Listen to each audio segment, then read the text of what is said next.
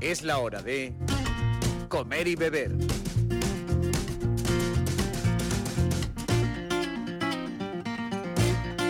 Con todos ustedes, jarra en mano y cuchara en ristre, Chema Ferrer.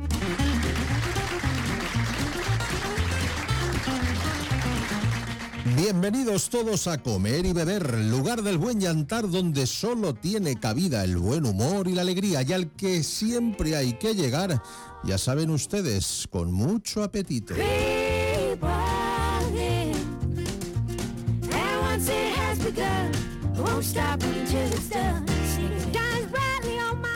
Con nuestro técnico ya frente a los fogones y Chema Ferrer, el que ahora les habla, sirviendo y repartiendo para que nadie se quede con hambre.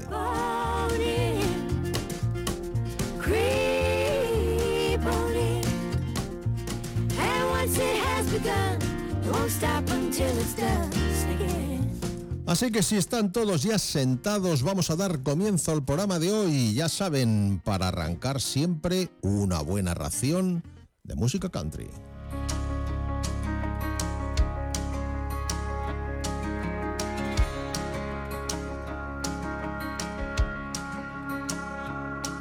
You can tell your old man you'll do some largemouth fish in another town.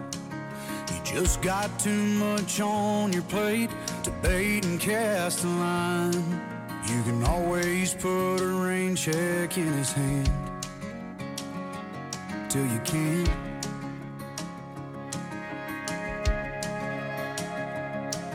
You can keep putting off forever with that girl whose heart you hold. Swearing that you'll last someday further down the road. You can always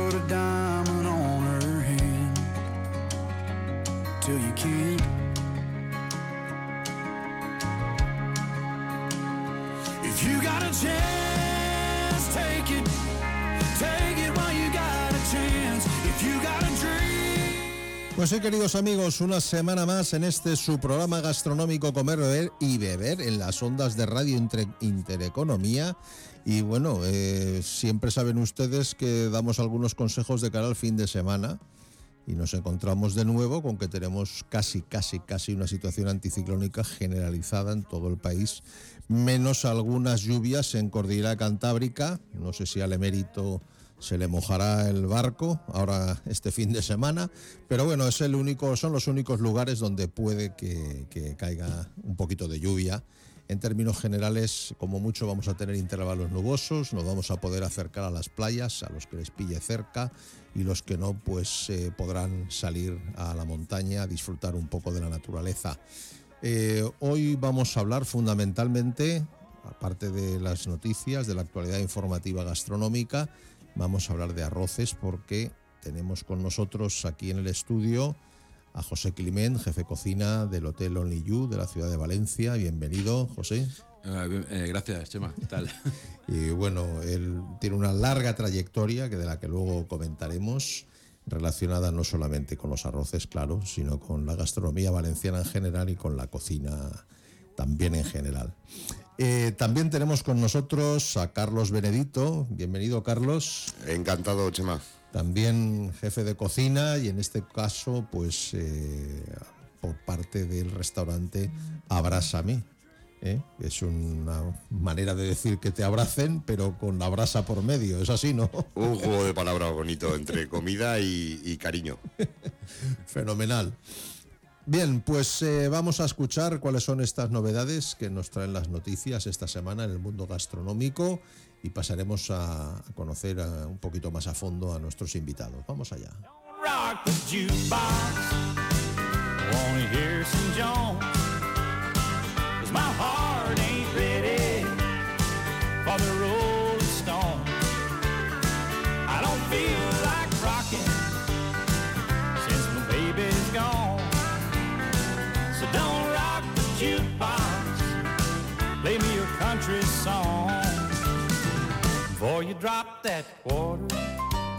El Museo El Bulli 1846, impulsado por Ferran Adrià, se inaugura en junio.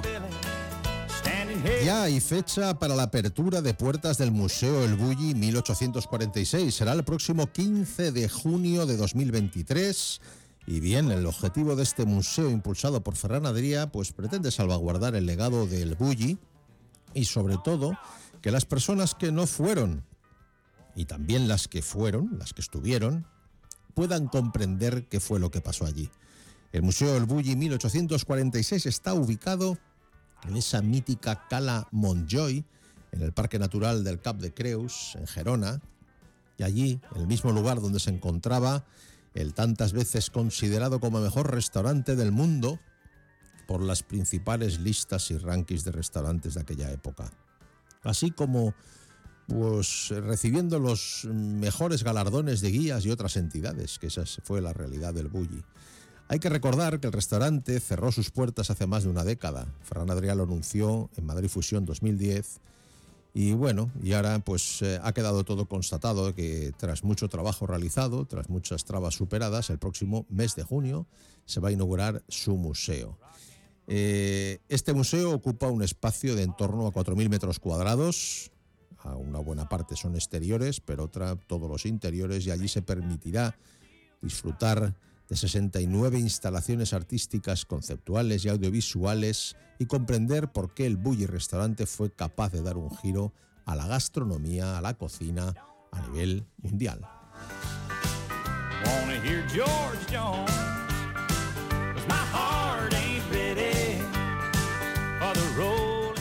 La EFSA concluye que el bisfenol A es un problema de salud para los consumidores, consumidores de todos los grupos de edad.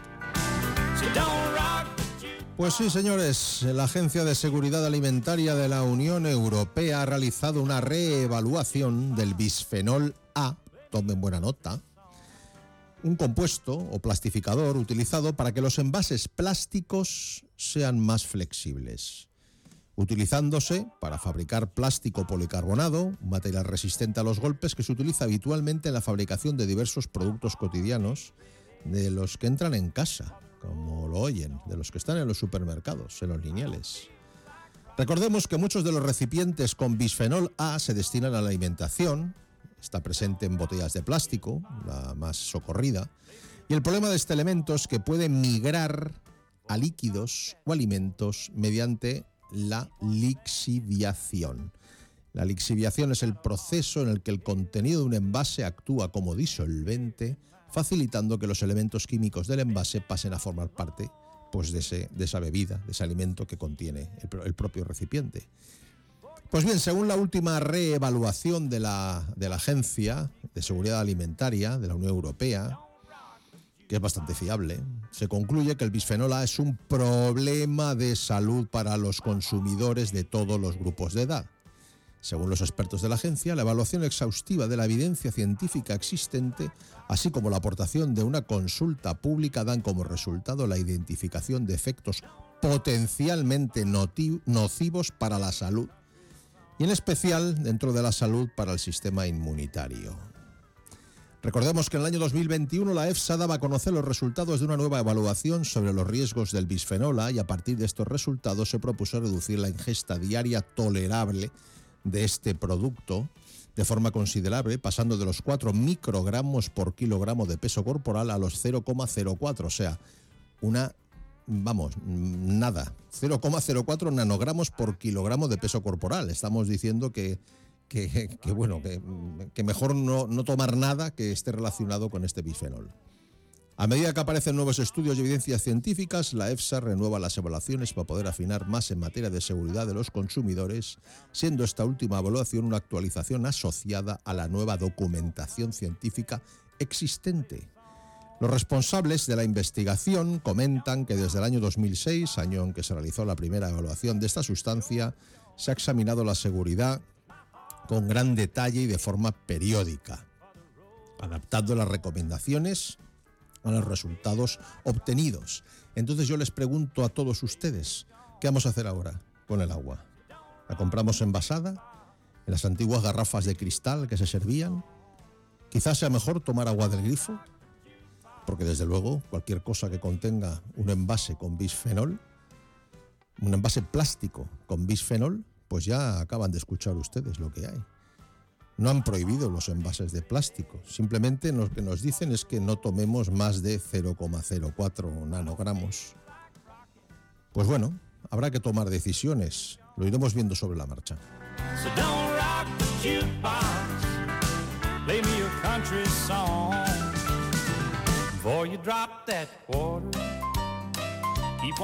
La IGP Vaca de Extremadura está a punto de entrar en el registro de indicaciones geográficas protegidas de la Unión Europea. Pues sí, señores, eh, buenas noticias. No todo tiene que ser llantos en este valle de lágrimas donde vivimos. La indicación geográfica protegida vaca de Extremadura todavía no está registrada a nivel europeo, pero la Unión Europea ya ha publicado esta solicitud que, de momento, cuenta con la protección nacional transitoria. Es un proceso lento, ya saben ustedes, de mucha burocracia y tiempo, pero se espera que en este 2023 sea el año en que la IGP certifique la vaca de Extremadura con total normalidad. Sobra decir que la vaca de Extremadura es un producto de gran valor gastronómico, además de ser una forma de sacar al mercado, pues eh, no lo digo en tono peyorativo, las vacas de desecho. El presidente de la IGP Carne de Vacuno de Extremadura, que recogerá las IGP Ternera de Extremadura y Vaca de Extremadura, explica que con esta iniciativa se pone en valor la vaca de desecho, que es un animal muy cárnico, tiene pocos años y está en buen estado. Eh, entiéndase, estas son las vacas productoras de leche habitualmente, que como ustedes saben, Extremadura es una de las regiones de mayor importancia en producción lechera y con una cabaña de, vacuno más grande de, todo, de, toda España. Y es que hasta no hace mucho tiempo la industria de la vaca Extremadura centraba su producción en la leche, como estaba contándoles, producían hasta 25.000 toneladas al año, pero de un tiempo a esta tarde el modelo de negocio ha evolucionado y lo hace de forma paralela a la demanda del sector cárnico. Ya sabemos que en la zona norte de nuestro país el consumo de vaca es muy apreciado, pero no lo era pues del centro hacia el sur. Ahora, con la moda de la carne de vaca madurada, pues este sector está en auge y entonces, claro, estamos hablando que no son carne procedente de terneros. Estamos hablando que ya son de animales con una edad y con un tiempo. Las razas bovinas de las que se obtiene esta carne o de las que van a ser de las que se van a obtener esta carne certificada son las principales de Extremadura, las autóctonas avileña negra, ibérica, la retinta, la morucha, la blanca cacereña, la berrenda en negro, la berrenda en, colo- en colorado y tanto puras como cruzadas entre sí, además de las razas incluidas en el catálogo oficial de razas ganaderas de España, como puede ser la Charolais, de origen francés, al igual que la Limousin, o la Blonde Aquitaine, y sus cruces. En el momento del sacrificio, la vaca tiene al menos 48 meses de edad, más de cuatro años, habiendo alcanzado ya la edad reproductiva. Estamos hablando de un producto cárnico muy diferenciado. ¿eh?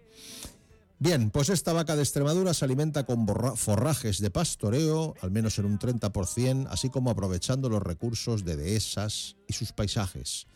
En caso necesario, se puede complementar con piensos compuestos y en conserva, como paja, heno y depósitos de cereales. Todo esto va a estar en su reglamento y se cumplirá, obviamente, escrupulosamente para que pueda lucir esta etiqueta, esta etiqueta IGP, Indicación Geográfica Protegida.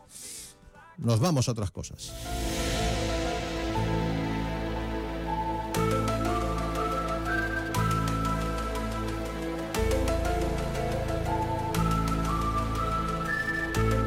Misterios culinarios. El queso más grande del mundo. Pues sí, señoras y señores, el queso más grande del mundo no es francés, ni sueco, ni holandés, que ya saben ustedes que hacen muchos quesos. El queso más grande que se elaboró en el mundo fue español, concretamente en la localidad coruñesa de Arzúa. Y era tan grande, pesaba mil kilogramos de peso, que para cortarlo se necesitó una sierra de más de dos metros para poder abrirlo. Era un queso, como ustedes mm, colegirán, si fue en Arzúa, pues estaría dentro de la denominación Arzúa Ulloa, que ya saben que es un queso de vacuno, así suavito, como le gusta a los gallegos. Pues bien, fue en el año 2016 y para la elaboración de esta enorme pieza de 2 metros de diámetro y unos 40 centímetros de altura hicieron falta 8.000 litros de leche entera, 175 kilogramos de sal y un kilogramo y medio de cuajo. Su elaboración se prolongó durante cuatro meses y además de tener que construir un molde especial, tuvieron que utilizar una grúa con una pala para ir dándole la vuelta y poder completar la, la curación, vamos, como habitualmente se hace.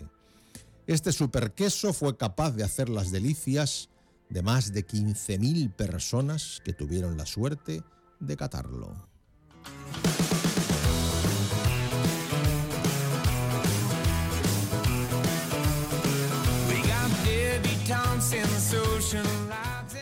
Alto en el camino, nos vamos a publicidad y volvemos con ustedes.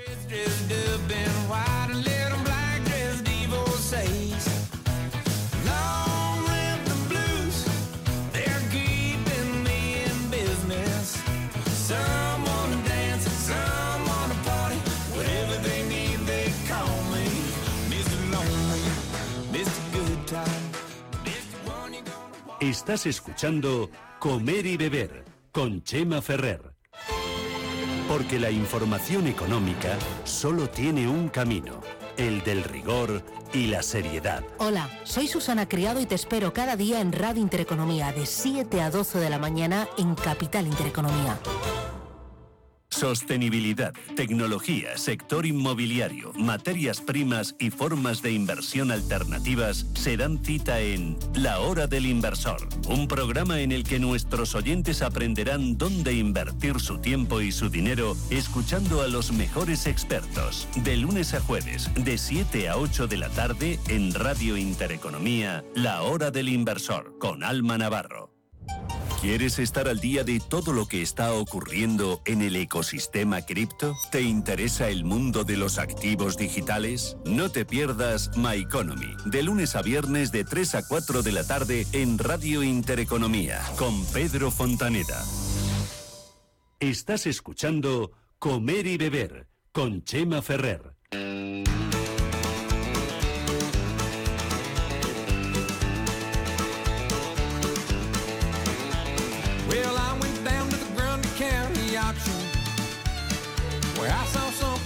Just had to have. My mind told me I should proceed with caution,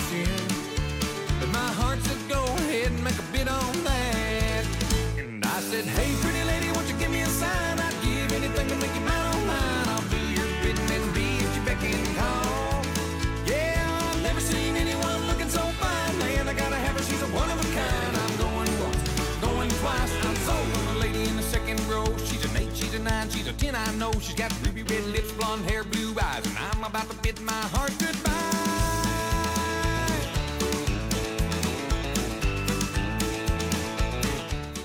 Pues bien, como les avanzaba al principio del programa, eh, con esta primavera ya avanzada, con buen tiempo, pues eh, yo creo que toca hablar de arroces, porque es un bueno es uno de los platos más socorridos que en cualquier lugar de, de la costa de española pues los cocinan con mayor o menor éxito y con sus particularidades. Y, y bueno aquí hoy tenemos a dos buenos arroceros dos buenos cocineros que conocen lo que es la cocina del arroz. Como les he adelantado pues eh, vamos a hablar con el jefe de cocina del restaurante Abrasame y ahora con el jefe de cocina del Hotel Only You de la ciudad de Valencia. Otra vez bienvenido, José Clement. Muchas gracias, Chema. Y bueno, eh, este año vais a participar en algo que, que desde Comer y Beber organizamos, que, que se llama, la publicación se llama 50 Top Paellas y en el que se seleccionan pues, los mejores lugares de la comunidad valenciana donde disfrutar del arroz, de la tradición del arroz. Y, y bueno, yo creo que aunque tu trayectoria es larga y profunda en lo que es la cocina y en la ciudad de Valencia, porque antes del, del Hotel Only You se llamaba Hotel Astoria, por cierto, que en mis mocedades, uno, bueno, mi primer trabajo fue en el Hotel Astoria y coincidí con José Climent porque yo entré en la recepción y él entró en la cocina. En la cocina, en el año 87. 87, que aquella cocina era, yo lo recuerdo con, además lo recuerdo con cariño, sobre todo al repostero, que me hacía bajar los sábados por la tarde a probar cosas. Sí, sí, señor, eh, señor Cañete, jefe de Sí, repostería. sí, sí. A él lo recuerdo con muchísimo cariño porque me trataba como, como era allí, digamos, la mascota, digamos, Pues el más jovencito. Eh, Éramos más mascotas. Sí, Éramos más sí, mascotas. Yo entré con 16 años también y bueno, he vivido ahí, he vivido muchas historias y, y he aprendido todo Hombre, lo que, muchísimo, todo lo que sé, muchísimo. prácticamente lo he aprendido de los profesionales que habían ahí. Sí, yo estoy muy agradecido de aquella época, que fue en el Hotel Astoria Valencia, que la verdad, en esa época, en los años 80, eh, eh, lo que era en la ciudad era el principal hotel que había, te tenías que ir al Monte Picayo, al casino, sí. O, o al Sidi Saler, en la playa Sí, de sí, Saler. Saler, Reina, el Reina Victoria y poco más. Sí, quedaba también el Reina Victoria, Reina Victoria y poco más. que fuese del, del gobierno de la Segunda República, un hotel antiguo, pero bueno, también con su tronío. Pero el Hotel Astoria, allí conocimos, vamos, los personajes que pasaban, todos los personajes de Sí, España bueno, pasaban por allí. Claro, a nivel gastronómico era, era una escuela, una escuela de cocineros. Sí. Venían los jefes eh, con los que yo trabajé, fueron los que inauguraron el hotel. El señor, el señor, el señor Serafín y el señor Antonio. Sí, sí, sí, Fueron los que inauguraron el hotel. Procedían de los viveros, escuela. De Viveros, de Viveros, sí. escuela de Valencia,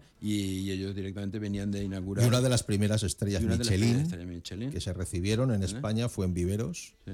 Y, y bueno, yo lo que recuerdo es eso, que yo aprendí lo que era la hostelería, pero de la hostelería clásica, Sí. de primera mano. No hacía falta que me fuera al cordón bleu, Mm, porque allí bueno, no hacía casi falta que me fuera allí. De hecho, en Valencia no había escuela de hostelería en esa época, solo teníamos en Castellón y no había más. Sí, sí, la sí, escuela de hostelería sí, en esa época éramos trabajando. Gran escuela también aquella de Castellón. Sí, ¿eh? gran escuela. Todavía Gran escuela en su día, sí. eh, sigue, pero Sigue. creo que era Costa del Azar, Costa de Azar, creo que se Eh, llama. no recuerdo, aquella. no recuerdo el nombre, pero Sí, sí, todavía existe. Pero bueno, sí que es cierto que después de haber pasado por la historia, a mí me sirvió bastante en todo, en todo cualquier trabajo que hice con posterioridad. Para mí era mm, tener el currículum, haber pasado por el Hotel Astoria, pues era una cosa muy importante y que siempre la gente lo tenía en cuenta.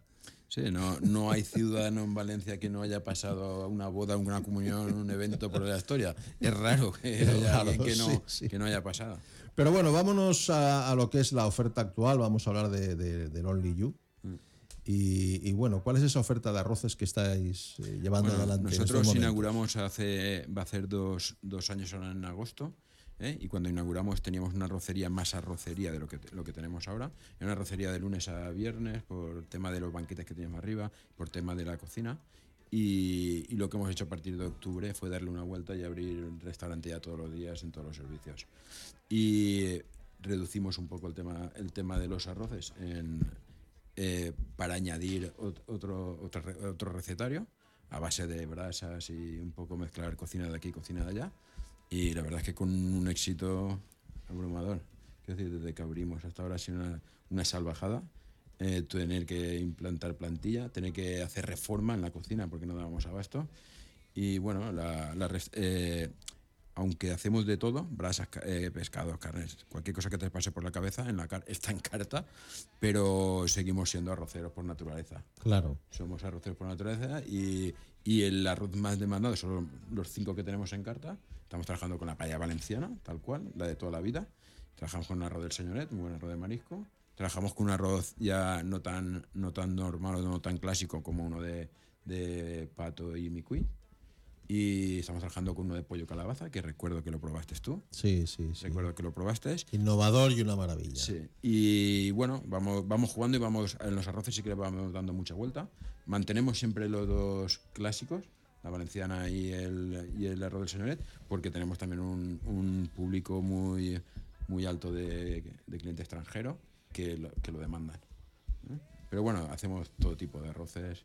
Eh, ¿Cuál, cuál es tu secreto con respecto a- al tipo de arroz a utilizar? Eso es una de las cuestiones más demandadas por nuestros oyentes. Bueno, no, no sé si es secreto o no. Eh, la paella valenciana hay que hacerla con mucho, con, con despacito, con tranquilidad, con mucho mimo, y es cuando salen buenas. Pero la me paella refiero al no tipo, se puede. al tipo de arroz. al tipo de arroz, vale, no- vale. Ahí, ahí hay varias. Partiendo de ahí, que ahí- es- ahí hay varias. hay partiendo que es temas partiendo del equipo que tenemos, ¿no? Eh, está claro que deberíamos de tirarnos a un senia, ¿vale? Por, por absorción de sabor. Pero también tenemos claro que, que el seña tienes que controlarlo mucho más, el grano, para que no te se pase. Y entonces tiene la, la- la variante es el, el albufera o el bomba, ¿no? Nosotros nos hemos apostado por el bomba, un alto porcentaje de absorción de sabor y te garantiza un servicio, una línea muy buena. Sí, que el grano quede suelto. El claro, el grano queda suelto y queda en su punto. Un grano, si se queda al corazón, puede estar todo el día que no se va a pasar y eso es una garantía. Y tiene una absorción muy buena. ¿vale? Eh, yo en casa gasto Arsenia, ¿vale? Porque solo hago una paellita los domingos y la controlas y, sal- y me gusta más. ¿vale? Claro. Y luego tienes el intermedio, la albufera, ¿vale? Que ni para ti ni para mí, ¿me entiendes? Nosotros estamos trabajando con. Yo soy de albufera. Si a mí me preguntaras, si Sí. me hicieras a mí la entrevista hoy, Sí, te queda- eh, yo me no es- quedo con ese. Sí. Sí, Eh, es, un, es un gran arroz, lo hemos trabajado. Tenemos los tres en la casa, dependiendo para qué y para quién y para cómo eh, usamos unos a nosotros. Y, Es que eso también es otro tema a otro tratar. tema digo por, cada, cada arroz porque requiere, cada paella hay muchos oyentes que obviamente no son cocineros profesionales, pero sí que es cierto que les gusta en casa hacer sus pinitos, Sí, sí.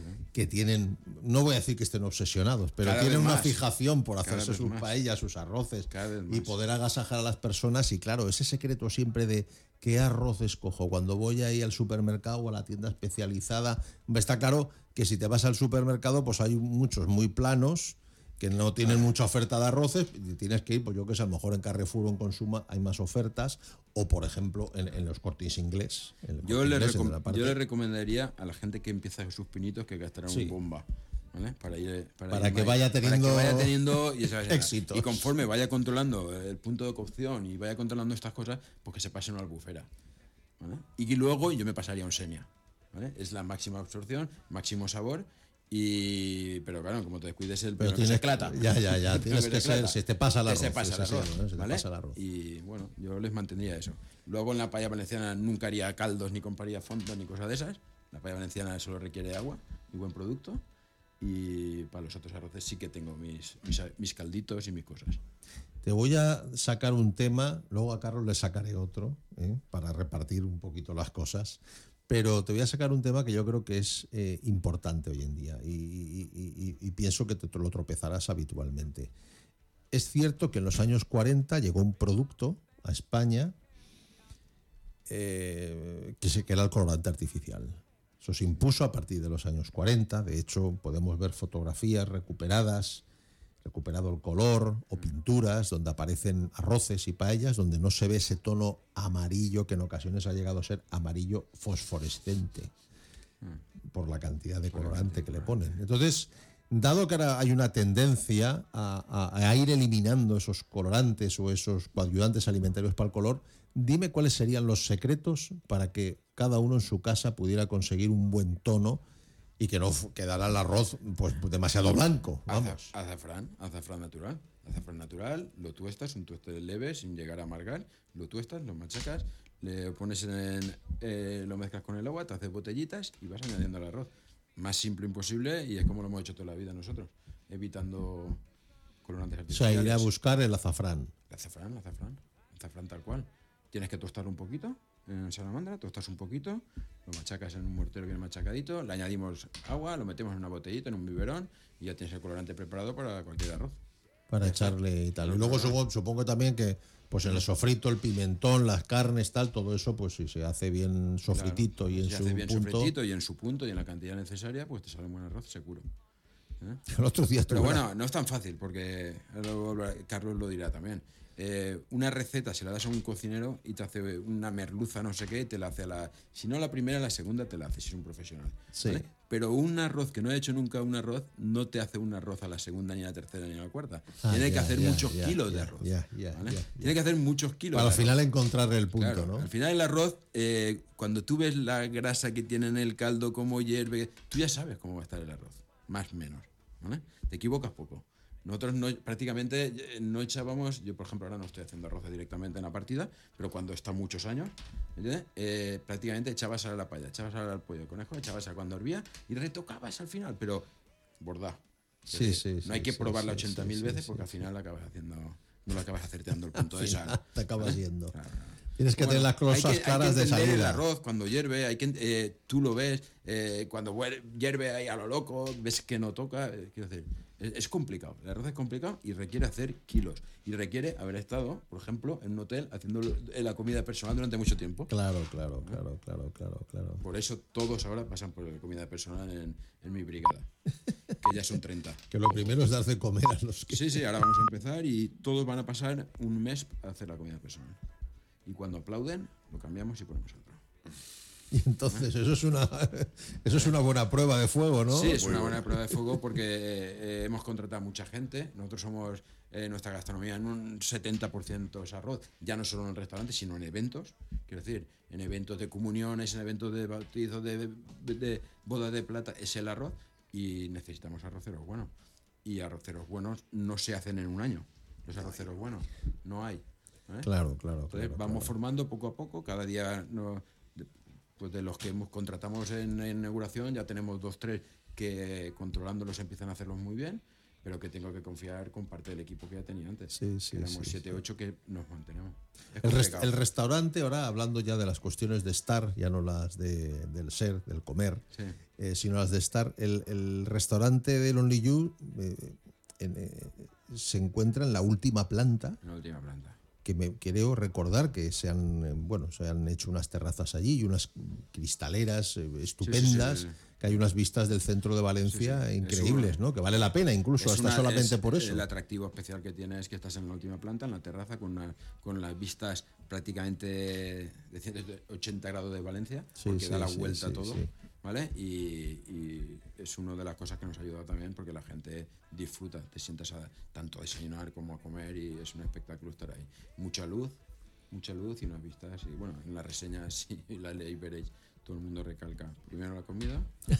pero- Y luego el, el estar, ¿no? el estar, Allí, bueno, ¿no? Y luego el pedazo de servicio que tenemos de los profesionales que tenemos, que también eh, parte de los de los jefes llevan muchos años con nosotros y son Bueno, eso no me Buen cabe equipo, duda. Ten-. Teniendo maestros como vosotros, el triunfo está garantizado, ¿no? sí, intentamos. Bien, vais a llevar adelante algunas eh, acciones, eh, jornadas gastronómicas o Bueno, eh, ahora mi- puntuales, ¿no? Bueno, Sí, ahora puntualmente tenemos en marcha, hemos hecho un menú de degustación maridado con los cócteles de Iván, nuestro coctelero Sí, sí, referencia en Valencia. Iván Talens, Iván uno de los más grandes ¿vale? cocteleros de España, además. España, ¿eh? ¿Vale? Es compañero nuestro, trabaja con nosotros y vamos a hacer una cena de maridaje con cócteles con él. Tenemos pendiente vuestra, el tema de los arroces con vosotros y tenemos pendiente, bueno, alguna cena de maridaje con algunas, con algunas bodegas que también hacemos. Pero bueno, tampoco hacemos mucho porque no, no nos da el eh, no nos da mucha tregua al restaurante. Claro, Es decir, claro, estamos claro, llenando claro. prácticamente todos los días y, y no nos da mucha tregua. Entre eso y los eventos estamos, Estáis bien estamos copados. sobre ser 30 personas ya en cocina. ¿Sabes? Pero bueno. Pues bien, José Climent, jefe de cocina del Hotel Only You, os visitaremos pronto y alguna cosita escribiremos. Creo que el jueves que vienes por allí. Sí, Hay un sí, evento, sí, sí, Mata sí. Romera, ¿no? Estaremos con, con Carlos Moro de Matarromera, que viene a la ciudad de Valencia y además hace una cena maridaje de arroces precisamente Sí, sí, con sus vinos. Sí, sí, correcto. Y bueno, disfrutaremos allí este jueves que viene. Y bueno, desde aquí, si nos escuchan, pues les saludamos y que pronto nos veremos por aquí, por Valencia. Pues. Y si hay ocasión, también lo tendremos aquí en la radio, que a veces lo hemos traído a Carlos. Pues bien, eh, José, hasta pronto, nos veremos en el Only You y a ustedes pues hacemos un pequeño alto en el camino. Creo que vamos a ver si contactamos con Miguel Ángel Martín, que está catando en el Bacus, y seguimos con, con las cosas eh, del comer y del beber.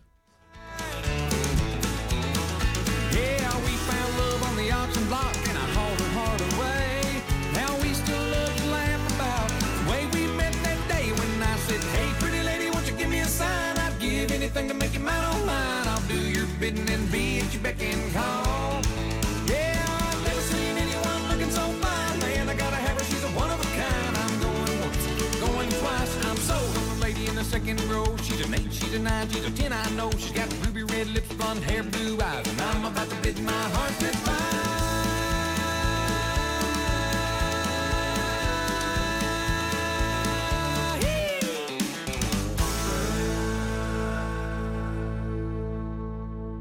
Estás escuchando Comer y Beber con Chema Ferrer.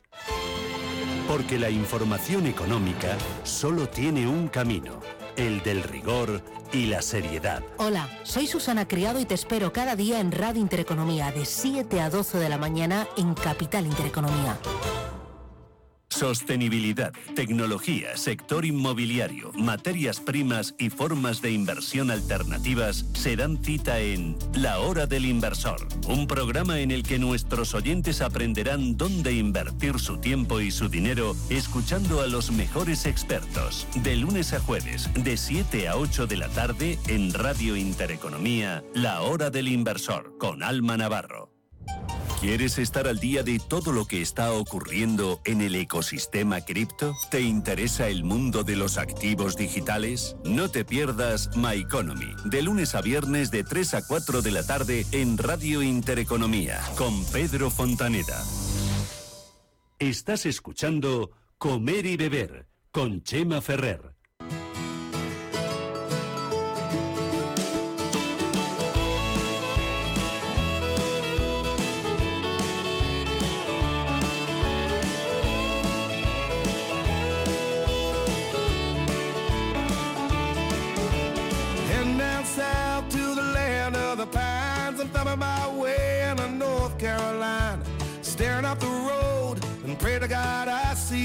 Headlights. I made it down the coast in 17 hours, picking me a bouquet of dogwood flowers. And I'm hoping for Raleigh I can see my baby tonight. So rock me, mama. Pues bien, queridos amigos, hacemos un pequeño viaje y nos vamos a ver los vinos eh, que Miguel Ángel Martín, que está hoy de catador, nos va a presentar. Bienvenido, Miguel Ángel. Buenos días a todos. ¿Cómo va por ahí la cata? Pues nada, estamos aquí en el, en el Casino de Madrid, en el concurso internacional Bacus.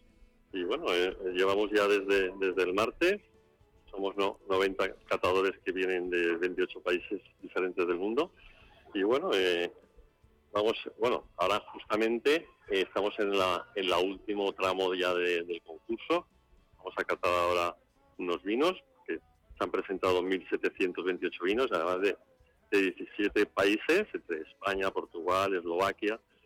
Y, la realidad es de que estoy muy contento porque este año, eh, bueno, igual que otros, pero este año eh, hemos tenido suerte en nuestra mesa porque precisamente esta misma mañana pues hemos, hemos catado eh, unos 25 vinos y entre ellos pues habían ya, hemos concedido ya y otorgado cuatro grandes oros, siete oros eh, para otros tantos vinos y, y nueve platas. Entonces, entre, entre unos 20 tantos vinos, pues me parece estupendo ese, ese balance. Hombre, eh, eh, eh, esos ya habían pasado un corte, ¿no? Esos vinos, ¿no? Porque No, no, no, de salida. Sí, sí, claro, de salida nosotros los, los, los valoramos y, y en función de, de esa valoración pues, ya salen esos, nosotros otorgamos esos eh, oros, grandes oros y platas, pero luego indudablemente eh, nuestra mesa, ten en cuenta que es una composición de, de 15 mesas, de 15 jurados que las componen y, en el cómputo de todos los vinos que se van a otorgar, indudablemente el 30% del, del, de los vinos, algunos no van a poder conseguir esas medallas porque hay un, hay un filtro de ese 30% que se, queda, que se quedarían fuera, aunque tú a lo mejor lo hayas valorado. Imaginaros, una, una medalla en un gran oro, pues tiene Sí. que ser como mínimo a partir de 93 puntos, de ahí a- hasta, hasta 100. Y, y si nosotros hemos otorgado, a lo mejor la, la media está entre 94, 95, 96, a lo mejor han habido otros jurados que han otorgado ese gran oro, pues 98, 99, y entonces en el cómputo lo- global el 30% de los de todos esos vinos que, que se han puntuado y han, han- hemos concedido esa medalla, algunos no, no, no lo alcanzarán. Hay un Ya. pequeño filtro de ese porcentaje y eso es súper, es Bueno, importante. ¿Y porque, cuándo, claro, cuándo vamos a saber los nombres y apellidos? pues bueno, al final de esta, de esta mañana sabremos los grandes oros y la semana que viene publicará la, la Unión Española de Catadores, que es la, el organismo que, que convoca y que organiza este gran concurso, Bacus, lo podremos saber. También quería comentaros de que eh, a- ayer precisamente estuvimos probando unos, unos vinos de que- blancos que yo había probado algunos, pero me llevé la gra- grata sorpresa de que le dimos un montón de, por lo menos propusimos un montón de medallas y eran de Moravia, República Checa, entre Anda. otros. También- Sí, también estuvimos probando otros de Guanajuato, de, de México, también estuvimos probando diferentes vinos con, con- que, que se va notando que van cambiando el corte eh, a, a vinos más, más afrutados y demás, como pueda ser eh, La Rioja y Ribera del Duero. Sí. También, Has nombrado los, los vinos mexicanos, como por ejemplo de la- del estado de Guanajuato, que, que Sí. vamos, es, es bastante parejo a- a- al de California, al de California, la zona de. California que pertenece Claro. a México. Y Claro, yo claro, pienso que hay- a. Baja California, correcto, ese es el, el término exacto. Pienso Sí. que eh, llevan unos años ya haciendo, digamos, su pequeña revolución la están haciendo en estos últimos años, ¿eh? Y pienso que van a ser vinos muy pujantes en breve. Han estado haciendo vinos desde la época, vamos, de- del virreinato de Nueva España pero no habían alcanzado ese punto de desarrollo. Yo no sé si a lo mejor eclipsados un poco por el desarrollo de, del Valle del Napa, de todo lo de California, ¿no? Un poco que Sí, sí. se sentían un poquito, no lo sois abrumados o fuera de lugar, no lo sé, porque realmente eso nunca lo he sabido, pero siempre ha sido una cuestión, y ahora me sorprende al decirlo de Guanajuato, digo, estos deben haberse puesto ya las pilas y deben estar haciendo Claro. las cosas bien hechas. Sí, sí, sí, sí. Además que aquí hay, hay jurados mexicanos, hay también de, de- de Bolivia, de Perú, eh, y, y yo, como bien sabes, en, en- en un breve tiempo quiero ir a visitar todos estos países y, y- y, bueno, enriquecerme con todo, con todo el conocimiento que me van a trasladar ellos y también pues, pro- probar todos esos vinos y a su vez darles a conocer los vinos de España y Portugal. Claro que sí. Va a ser hay una, un buen tándem. Pues Miguel Ángel, eh, a ver si puedes pasarte por el programa y o contactamos contigo, nos cuentas esas grandes medallas que estamos, pues eso, ansiosos de saber cuáles son los buenos vinos que podemos consumir de cara a este buen tiempo que ya tenemos en España. Esas referencias necesitamos saberlas. Pues así, así lo haré. Bien. Acudiré a la, cita a contaros lo- lo- los premios de, que hemos otorgado, las medallas y galardones del concurso de Bacus Internacional. sí. Perfecto. Y no les pierda la pista a los mexicanos esos, que también nos lo tienes que contar. Y si puede ser, que traigan algunos vinitos para comer y beber, ¿eh? para que podamos hablar en persona y catarlos en persona. Perfecto, así, así lo intentaremos. Bien, Miguel Ángel, gracias eh, por estar con nosotros y hasta pronto. Perfecto. Hasta luego. Buenos días. Buenos días.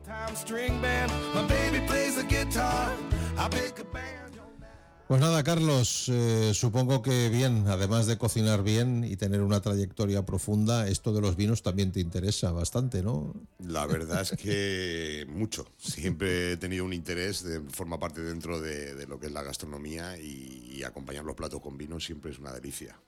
Desde luego que sí, y elegir los buenos vinos para, bueno, eh, comentabas antes a micro cerrado los proyectos que estás coordinando, eh, pues dentro, estás en una empresa, en un entorno empresarial, hostelero, en el que lleváis varios proyectos, hay uno que verá la luz en breve y, y que, y que a mí pues me hace mucha gracia, ¿no? El restaurante de libanés. Sí, Pero bien, ho- hoy has venido para hablar ah, de, en concreto del restaurante Abrásame, que está en la ciudad de Valencia y que yo pienso que sigue una de las tónicas generales que es ofrecer buenos arroces y ofrecer buenos productos de la brasa. Es así, ¿no? Así es, eh, tenemos un sitio privilegiado que es cerca del centro, en, en la calle Jesús 56.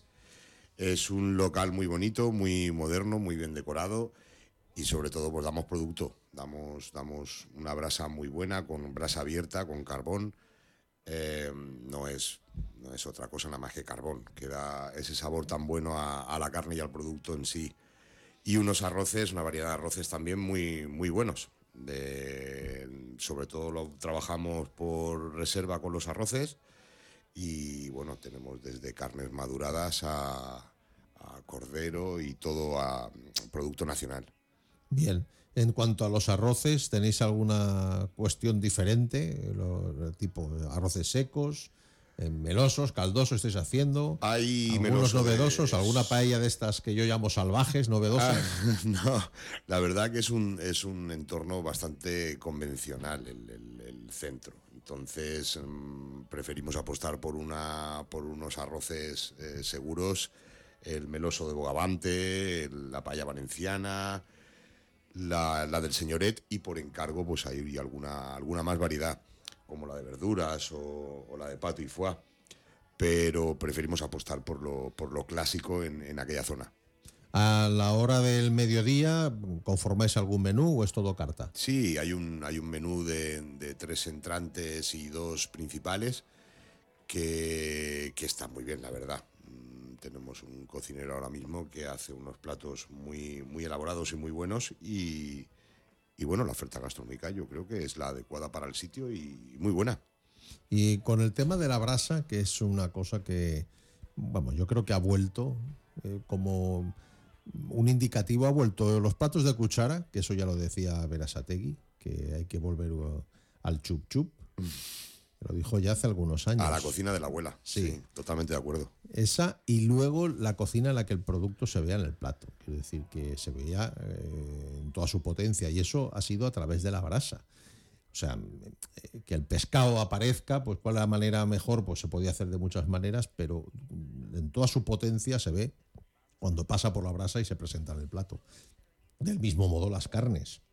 Es decir, los chuletones, toda esta moda que hay de las carnes maduradas o pero también pasan por este concepto.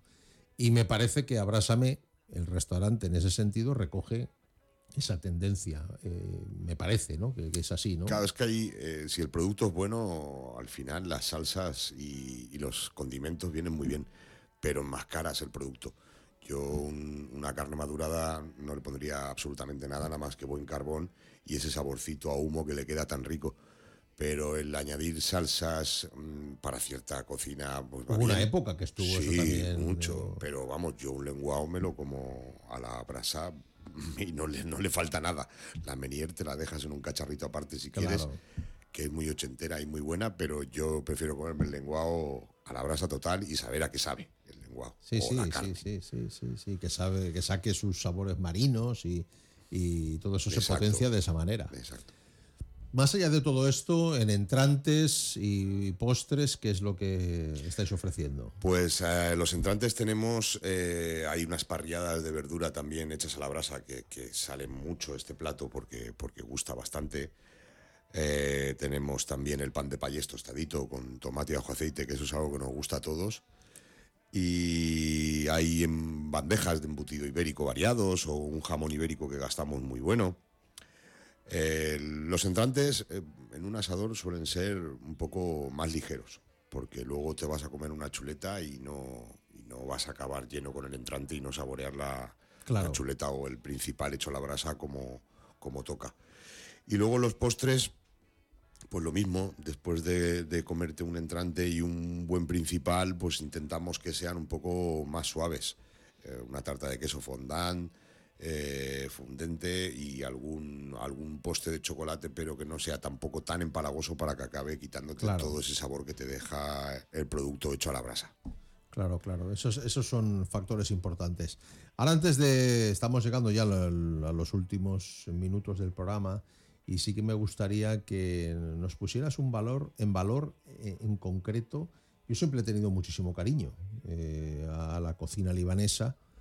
En, mi época antes de esta profesión en la que tenía que viajar mucho por el mundo, pues eh, me topaba en muchísimas ocasiones con la importancia que tenía la cocina libanesa, que tiene un toque, como fue colonia realmente francesa, digamos, toda la potencia gastronómica y culinaria que había en ese próximo oriente, esa influencia francesa lo que le ayudó es a ponerla mucho más en valor y darle una presencia importante. Entonces, claro, al final lo que acabó el, espíritu libanés gastronómico es de impregnar todo lo que era Oriente, eh, llegando al Golfo Pérsico, llegando a países donde realmente no tenían una gastronomía desarrollada, con sus eh, peculiaridades locales, pero en la que se impuso. Digamos que fue como, yo le llamo el brazo armado de lo que fue la revolución de la cocina en Francia en el siglo XIX, pues eso un poco lo realizó el Líbano, la cocina libanesa, en su entorno. Entonces tenéis un proyecto que le habéis puesto un nombre también muy cachondo, Javibi, ¿no? Que significa como cariño, querido. En, en- Amor, cariño, Amor, sí. sí, sí. ¿Y, y qué es lo que vais a ofrecer allí en, en- en este restaurante Javibi, que creo que está a punto de que, de que se inaugure en la ciudad de Valencia? Sí, sí, en un principio tenemos pensado abrir la, la semana que viene. Pues es un concepto muy, muy actual, muy moderno, con, con una gastronomía libanesa, como bien has dicho, eh, espectáculos en directo. hay ¿Van a haber danza- espectáculos? Sí, danza del vientre, con, con velos, tenemos una, una bailarina espectacular.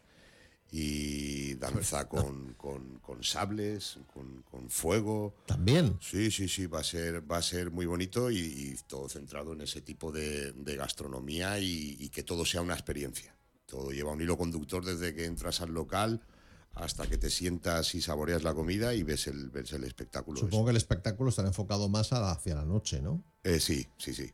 Y Aunque luego a mediodía se podría comer igual. Sí, sí, claro, por supuesto. Y la cocina libanesa, pues qué te voy a decir, es un, es un espectáculo. De No, no, color, es de sabor, de. Además, muy saludable, muy de frescura, mediterránea. Sí, sí. Lleva, La- incluye mucha hortaliza, mucha verdura. Ahí está, la gente cuando, cuando hablas de esa cocina parece que la lleva un poquito más para allá, ¿no? Y no, está en el Mediterráneo. O sea, compartimos muchos productos y no es tan fuerte en especias como la gente piensa, Ah, ni como la menos. hindú o la pakistaní, que No, es no, más, no, no, más- no, no, unos no, tonos mucho más fuertes. Nada que ver. Es muy fresca, mucho, mucho producto natural y, y bueno, os esperamos a todos allí. Cuando abramos va a ser un espectáculo. Fenomenal. ¿En qué calle está de la ciudad? Está en la ciudad de Valencia, ¿no? ¿Y en qué calle? Isabel la Católica 22. Isabel la Católica, muy céntrico, al lado de la Gran sí, Vía. Sí, sí, sí, es un local precioso. Bueno, pues estamos ya ávidos de, de poder ir a visitarlo. Va a ser ahora, me dices, la semana que viene, o sea que será antes de que acabe el mes de abril. Sí, sí, sí, sí. La, la semana que viene tenemos, tenemos que abrir. Ya estamos acabando cuatro cositas que faltaban, cuatro decoraciones y, y ya empezar a hacer la, la carta, los platos, las, las fotos y, y ya, ya lo tenemos todo en marcha para lanzarlo la semana que viene. Fenomenal. Pues eh, Carlos Benedito, jefe de cocina, eh, en principio de Abrásame y de algunos otros restaurantes del grupo al que pertenecéis. Gracias por estar aquí en el programa. Un placer. ¿eh? Iremos a Abrásame a conocer esa brasa, esa- ese espectáculo de brasa y de carnes y pescados que estáis ofreciendo, pero también tomamos buena nota del Habibi. Habibi, Habibi para todos. Además es una, una palabra que todo el mundo conoce mucho por los, por los culebrones Claro, turcos claro, y todos claro, estos, pero os digo que va a ser un espectáculo. Fenomenal. Gracias, Carlos. A ti, a ti. Bien, pues eh, a todos ustedes, ya saben, gargantúas y pantarueles, llega el momento de recoger manteles y desmontar la mesa hasta el próximo programa. Así que ya saben, si quieren más de comer y de beber, nos encontrarán en la red tecleando simplemente comer y beber. Y si nos quieren escuchar, pues ya saben, conéctense a Intereconomía Radio. Hasta pronto, amigos.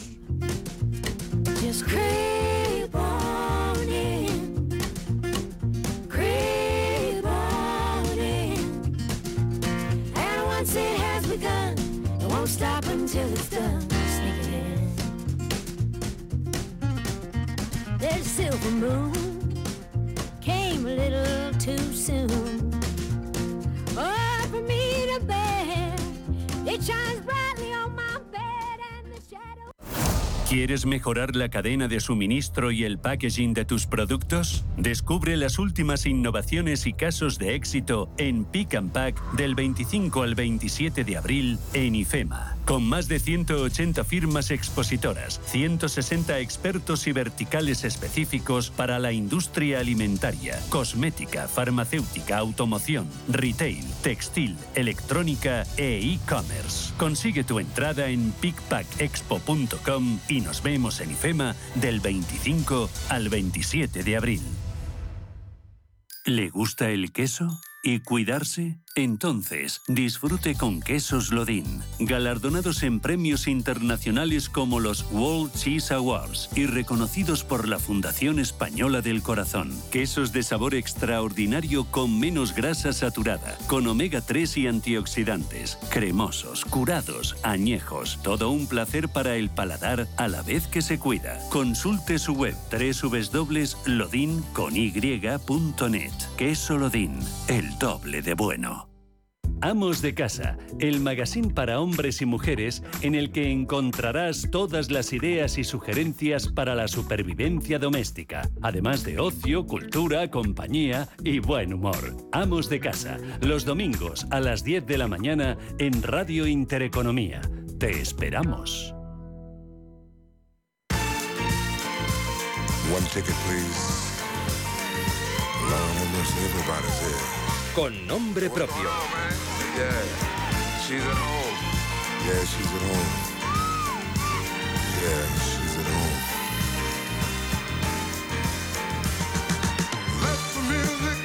La forma de cantar de Barry White no era quizá el prototipo de Marvin Gaye o Al Green, pero su capacidad para crear atmósferas sensuales hicieron de él la voz de los 70, de la música disco, del soul orquestado que acompañaba siempre con ese timbre profundo y ronco que dotaba de romanticismo a todas sus canciones. Su estilo influyó decisivamente en la escena musical de finales de los 70, convirtiéndose en una de las voces más particulares que haya dado la música. my darling. I